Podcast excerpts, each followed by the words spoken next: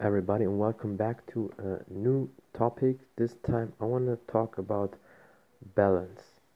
Why do people have a bad balance? And with balance, I don't mean work life balance or life balance in general, no. Um, I'm talking about body balance, body control, body posture. And there's so many people who have a bad balance, they can't really control the body.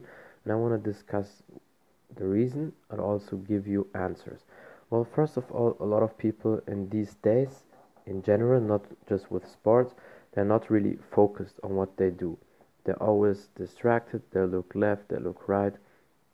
For example, you do balance exercise, lift your knee up, stand up, and hold that position without moving. They can't do it. Why? Because they look around, they don't focus. That's one thing.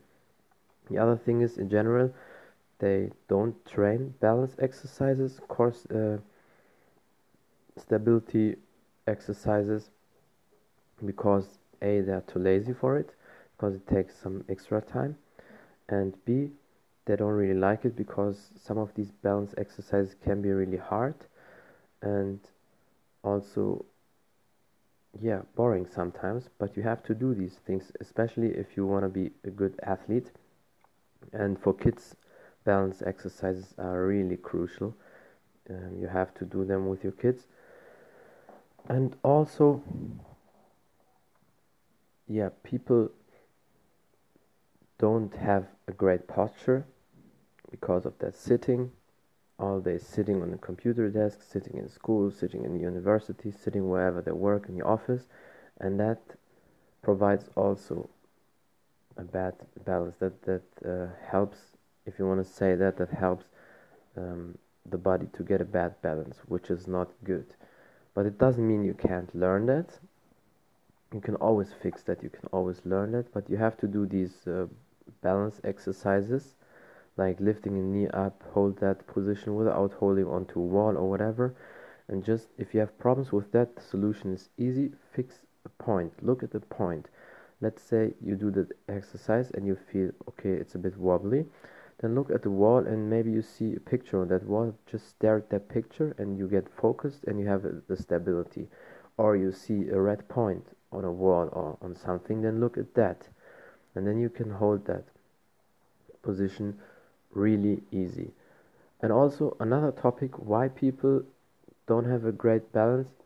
And some people might say well that's weird it doesn't fit. But um, you will see it's bad sleep because if somebody has bad sleep or sleep habits they're not really good. During the day they feel sometimes like um, they're lightheaded they're wobbly and that also is an indicator for bad balance because you don't really sleep right. So you need to always check everything nutrition drink a lot of water of course sleep right and do these balance exercises focus um, set some goals write them down and try to achieve them.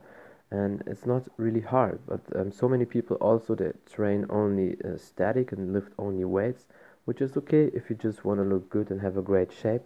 But um, you also need the st- uh, core stability and that comes with exercises like uh, um, single leg exercises glute raises lunges, um, especially kettlebells, they help a lot for uh, core stability and great balance. And of course, because we talk about martial arts, a lot of times kicks. Kicking helps you balance tremendous. You will have a great balance if you do different kicks and especially if you do them in the air. And that's it. That's a quick fix and a solution uh, on how to get a better body posture, body uh, balance, body control, and that's it. Thank you so much for your support, for listening, for tuning in. Um, yeah, make sure to follow me on Instagram. You can always share my podcast, send it to your friends, to your family, uh, whoever is listening to it, and let me know what you want to hear next time. And tomorrow I will talk about the Deontay Wilder versus Tyson Fury boxing rematch. It will be at Saturday night, Sunday in the morning European time, and then we will discuss it. So stay tuned and until tomorrow.